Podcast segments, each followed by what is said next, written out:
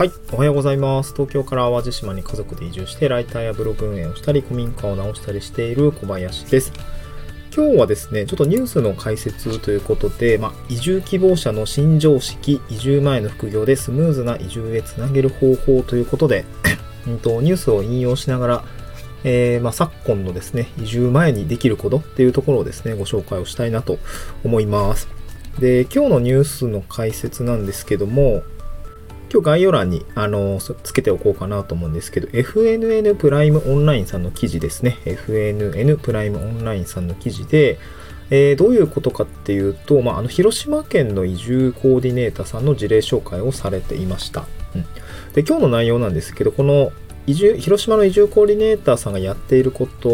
の事例紹介をちょっとするんですけど、まあ、それってどんな話かっていうと、まあ、オンラインでできる副業をまあ、移住につなげようっていうモデルの話ですね。これの、まあ、移住者側のメリットと、あと地域側のメリットを、あの、なんていうのかな、ちょっと整理をして、まあ、僕的にもすごくこの移住と副業って結構、えー、つながってくるところがあるので、これをちょっと解説をしつつ、最後にですね、じゃあ明日から何すればいいの？みたいなところを、えー、深掘ってちょっと自分ごとに落として話をしてみたいなと思います。でですね、でままずはどういうニュースなのかっていうところをざっと紹介すると、まあ、タイトルはですねあの、まあ、移住前にできること副業で地域と関わりのある仕事をリモートで関係人口から移住へとつなげる広島発ということで、まあ、テレビ新広島さんですかね、えーこの、まああのニュースというか、まあ、流れたものがちょっと記事になっているっていう感じですね。まあ、東京で行われたあの広島の移住フェアというところの、まあ、取材記事になっているんですよね。で広島県って今どういう状況なのかっていうと、まあ、なんか2年連続流出人口ワースト1みたいな、あの、あまり言われたくないようなレッテルが貼られてしまって、なんだろうね、広島すごいいい街なんだけどね。で、まあ、この 移住フェアの様子をちょっと伝えていっえー行かれていたんですけども、あの、広島県にはなんか特有のね、あの、システムがあるみたいで、あの、移住コーディネーター さんだったりとか、あの、先輩移住者さんがそういったその移住のノウハウのセミナーが開かれたみたいなんですよね。で、この移住コーディネーターさんがやっているモデルが、まあ、なんかちゃんとここまで明示され、明示的になっているのちょっと面白いなと思って、あの、今日ご紹介しようかなと思ってます。で広島でやられてる取り組みとしては、まあ、この副業ですよね、リモートワークでできる副業っていうものをうまくこう移住につなげようっていうような、まあ、施策みたいなんですよね。うん。で、まあ、どういうフローでそういう風になってるかっていうと、まずは、ま、こういう風にいい自治体だったりとか、まあ、僕も移住相談で参加をしたしたことってめちゃくちゃあるんですけども、まず移住相談しますと。で、移住に来る方の、ま、お話をいろいろま聞くわけですよね。で、移住相談する、まあ、相手っていうのが、この移住相談コーディネーターというのが広島県内に12人いるみたいなんですね。で、それらの相談者の方の内容、まあ、ヒアリングをして、相談内容っていうのを精査すると。で、個々のね、まあ、いろいろ事情がね、全然違うので、僕もそうだったんですけど、全然違うので、これ関して、あの、まあ、2パターンに分かれているというような形になっています。で、それはまあ、どういう、その人に合った、まあ、こういう地域がね、えーあったりするようで、多分こういう移住者の人がいるから話を聞いてみたらどうですかみたいな、このキーマンっていうものを 紹介をしていくような形。これが一つと、もう一つは、多分今今、うーん、なんていうのかな、喫緊の移住を希望されていないとか、まあ、もうちょっと多分そう移住に体制を整えてから来た方がいいんじゃないのか。まあ、例えばね、家が見つかるとかさ、なんだろうね、仕事がちょっとどうしようかっていうところもね、急に、急に移住できる人ってそんな多くはないので、そうなると、今住んでいるところから広島の仕事に関わってみてはどうですかみたいな提案をされているみたいなんですよね。これ結構面白いなと思いました。なので、なんかその移住前から、この移住しなくてもね、この広島と関わりのある仕事を、まあ、例えば東京だったりから、あの、まあ、関東近郊とかね、別に広島、あ、じゃなくて関東じゃなくてもいいと思うんだけども、今住んでいる場所からリモートで行うっていう選択をする人も、まあ、あの、いるそうです。で、これどういうような感じかっていうと、まあ、その時点でね、まあそもそもウェブ業界だったりウェブデザインとかね、結構そのオンラインで仕事やってる人はこういうパターン結構まあ普通に多いのかなと思うんですよね。で、そうなった時にこの移住コーディネーターさんが 現地のまあその需要のある仕事と、あの、このオンラインでできる仕事っていうものを、まあなんていうのかな、見つけていくっていうことにな、あの、なんかつなげていくっていうような感じなんですよね。で、まあ、ある程度リモートワークできる方は、でもその土地勘だったり、その土地の企業のね、感じとか状態って全くわからないので、なかなかそこに仕事で関わっていくって結構難しいことだと思います。なので、移住コーディネーターという立場の人が、現地の地域の、まあ、企業だったりとか、まあ、困っている会社さんっていうんですかね。そういったものをね、あのしっかりとつなげて、リモートワークっていうことを、まあ、つなげていくみたいなんですね。で、まあなんかその、モデこのモデルって結構移住者側のメリットもそうだし、地域側のメリットもあの双方あるかなと思っていて、まあ、まず、移住者のメリットとしては、まあ、シンプルにこう仕事になるってことですね。副業につながる。まあ、副業でもいいですし、まあ、本業でもいいと思うんですけど、まあ、もちろんその移住後の収入作りってやっぱりすごく僕も今、これもメインのテーマに置いているような内容なので、やっぱりすごく大事な話だし、まあ、統計的な調査においても、えー、パーソル研究所さんだったりとかのえー、データを見ても、まあ、移住後の仕事に不安を感じるとか収入に不安を感じるっていうことがやっぱりこう移住を一番妨げているというふうなところで言われていたりもしますし、まあ、普通に考えてね、仕事どうすんのって話になるじゃないですか。まあ、なので、この移住後の収入づくりということにおいても、まあ、現地の地域とだったりとかとつながることによって、収入の、まあ、一定の規模のかあのか規模感の収入を確保できるんじゃないかっていうまず施策の一つですよね。まあ、あとは、僕はすごく移住してから思うんですけど、現地の人とつながるのに、やっぱり仕事も一つ有効な手段だと思います。まあ、住んでいるエリアのご近所さんっていうのもまあ普通にあり得るんだけど、まあそれはさ、移住しないと作れない関係性じゃないですか。でも仕事を通じてだったら別にできるわけですよね。副業でとか、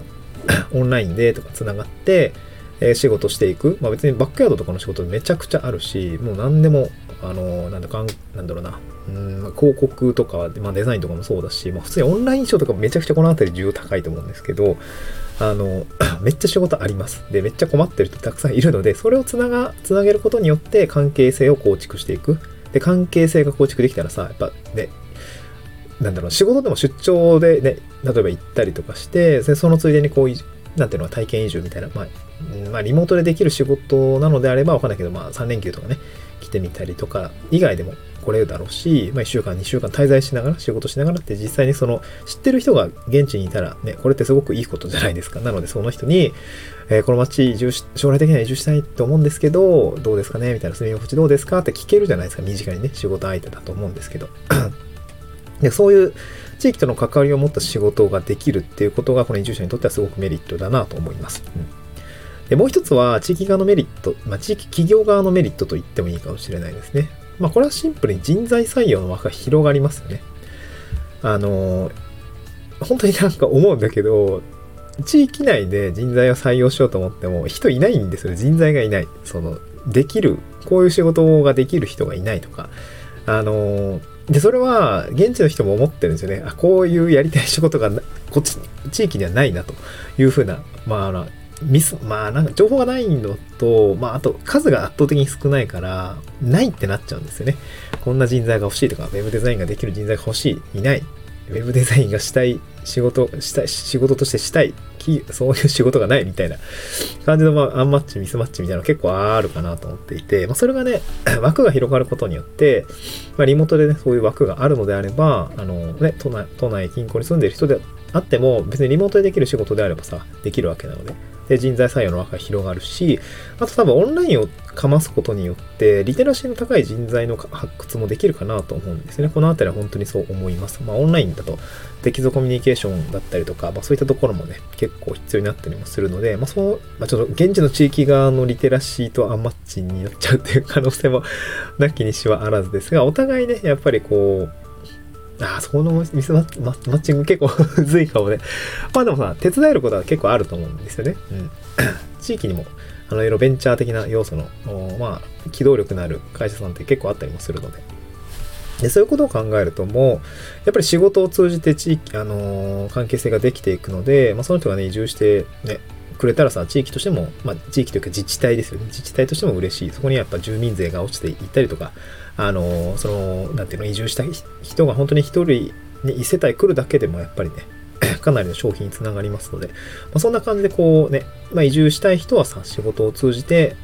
移住に結びつくパターンもあるし、なんかそういうのがね、すごく 良いのかなと思いましたね。うん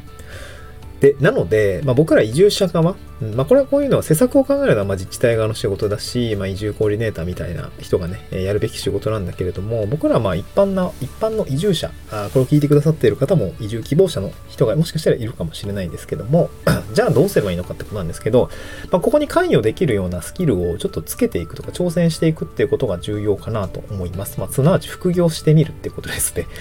まあ、会社、まあ、公務員の人は若干やりづらいかもしれないけど、まあ、別に収入にならなかったらいいわけなんで、うんまあ、しっかりこうスキルアップ、まあ、僕の場合は web ライティングだったりとかから入ったし、まあ、今は資料制作代行の仕事だったりとか、まあ、オンライン秘書みたいなところ、まさにパソコンでできる仕事で、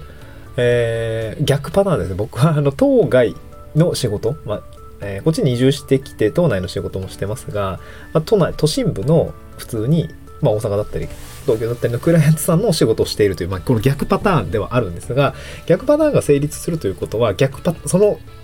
どっちが逆なんだって話あるんですけど、都内に住みながら副業を始めて、まあ、そこで地域のお仕事をやっていくってことは、まあ、十分できるっていうことですよね。うん。